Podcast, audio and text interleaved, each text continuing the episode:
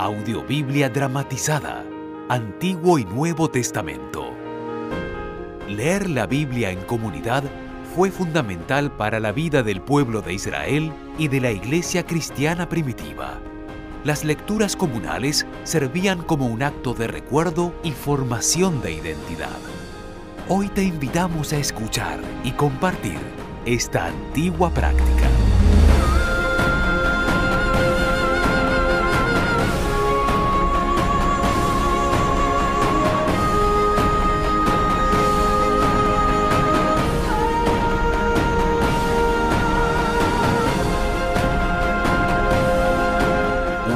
Producción de la más alta calidad. Grabada en distintos países de Latinoamérica con los más reconocidos actores y artistas.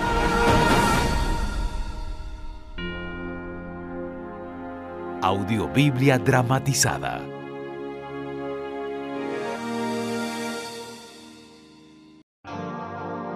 Primera carta de Pablo a los Corintios, capítulo 3.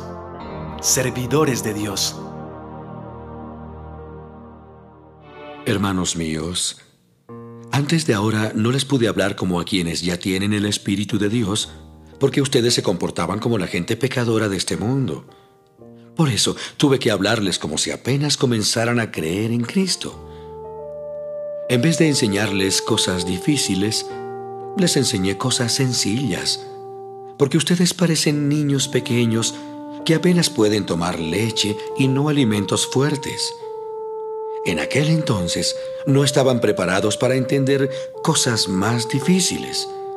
Y todavía no lo están, pues siguen viviendo como la gente pecadora de este mundo. Tienen celos los unos de los otros y se pelean entre ustedes. Porque cuando uno dice, yo soy seguidor de Pablo, y otro contesta, yo soy seguidor de Apolo, están actuando como la gente de este mundo ¿No se dan cuenta de que así se comportan los pecadores? Después de todo, Apolo y yo solo somos servidores de Dios para ayudarlos a creer en Jesucristo. Cada uno de nosotros hizo lo que el Señor nos mandó hacer. Yo les anuncié a ustedes la buena noticia de Jesucristo y Apolo les enseñó a seguir confiando en Él. Pero es Dios quien los ha hecho confiar más en Cristo. Así que lo importante no es quién anuncia la noticia ni quién la enseña. El único importante es Dios, que es quien aumenta nuestra confianza en Cristo. Tanta importancia tienen los que anuncian la noticia como los que la enseñan.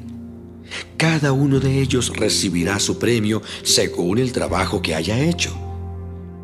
Apolo y yo somos servidores de Dios y ustedes son como un campo de trigo como un edificio construido por Dios, del cual Dios es el dueño. Dios, por su bondad, me permitió actuar como si yo fuera el arquitecto de ese edificio. Y yo, como buen arquitecto, puse una base firme. Les di la buena noticia de Jesucristo. Luego, otros construyeron sobre esa base. Pero cada uno debe tener cuidado de la manera en que construye, porque nadie puede poner una base distinta de la que ya está puesta, y esa base es Jesucristo. A partir de esa base podemos seguir construyendo con oro, plata, piedras preciosas, madera, paja o caña.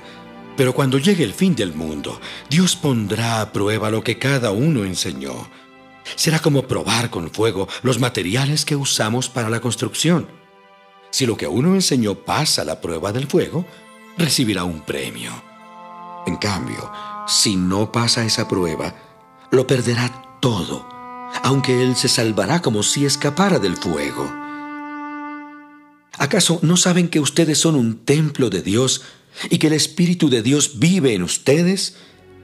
Ustedes son el templo santo de Dios. A cualquiera que destruya su templo, Dios también lo destruirá. No se engañen a ustedes mismos. Si alguno cree que es muy sabio y que sabe mucho de las cosas de este mundo, para ser sabio de verdad, debe comportarse como un ignorante. Porque para Dios, la sabiduría de este mundo es una tontería. Como dice la Biblia, Dios hace que los sabios caigan en sus propias trampas. Y también dice, bien sabe nuestro Dios las tonterías que a los sabios se les ocurren. Por lo tanto, nadie se llene de orgullo por lo que hacen los simples seres humanos. En realidad, todo es de ustedes. Pablo, Apolo, Pedro, el mundo, la vida, la muerte, el presente y el futuro. Todo es de ustedes. Y ustedes son de Cristo. Y Cristo es de Dios.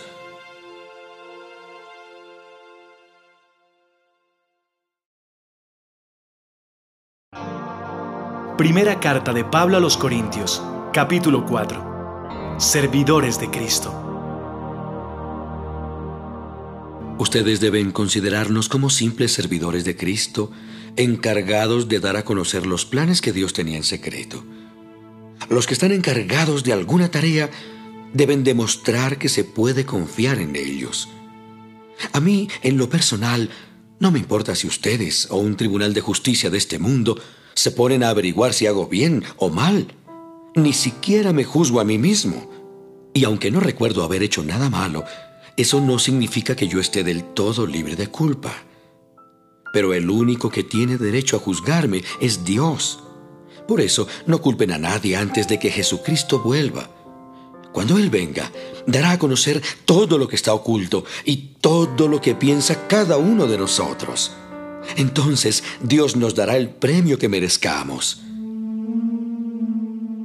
He hablado de Apolo y de mí mismo para que aprendan de nuestro ejemplo lo que significa el dicho, no hay que hacer ni decir más de lo que dice la Biblia. Así que no anden presumiendo de que un servidor de Dios es mejor que otro. No hay nada que los haga ustedes más importantes que otros. Todo lo que tienen lo han recibido de Dios. Y si todo se lo deben a Él, ¿por qué presumen como si ustedes solos lo hubieran conseguido? Ustedes tienen ahora todo lo que desean. Ya son ricos y actúan como reyes, como si no necesitaran de nosotros. Ojalá que de veras fueran reyes. Así nosotros podríamos reinar junto con ustedes. Pero me parece que a nosotros, los apóstoles, Dios nos ha dejado en el último lugar. Parecemos prisioneros condenados a muerte. Somos el asmerreír del mundo entero y hasta de los ángeles. Por obedecer a Cristo, la gente nos considera tontos. En cambio, gracias a Cristo, a ustedes los consideran sabios. Nosotros somos los débiles y ustedes los fuertes. A ustedes los respetan y a nosotros no. Ahora mismo tenemos hambre y sed. Andamos casi desnudos. La gente nos maltrata y no tenemos ni dónde vivir. Nos cansamos trabajando con nuestras manos. Bendecimos a los que nos insultan. Cuando sufrimos, lo soportamos con paciencia. Cuando hablan mal de nosotros, contestamos con palabras amables. Hasta ahora, se nos ha tratado como si fuéramos la basura del mundo. No les escribo esto para avergonzarlos. Al contrario, lo que quiero es darles una enseñanza, pues los amo como si fueran mis hijos. Ustedes podrán tener diez mil maestros que los instruyan acerca de Cristo, pero padres no tienen muchos. El único padre que tienen soy yo, pues cuando les anuncié la buena noticia de Jesucristo, ustedes llegaron a ser mis hijos. Por lo tanto, les ruego que sigan mi ejemplo.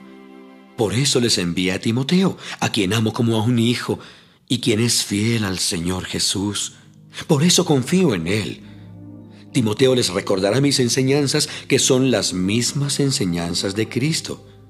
Eso es lo que yo enseño en todas las iglesias. Algunos de ustedes se sienten muy valientes, pues creen que no iré a verlos. Sin embargo, si Dios quiere, muy pronto iré a visitarlos y entonces sabré si esos valentones, además de hablar, hacen lo que dicen. Cuando alguien pertenece al reino de Dios, lo demuestra por lo que hace y no solo por lo que dice. ¿Cómo quieren que vaya a visitarlos? ¿Con un palo en la mano o con mucho cariño y ternura?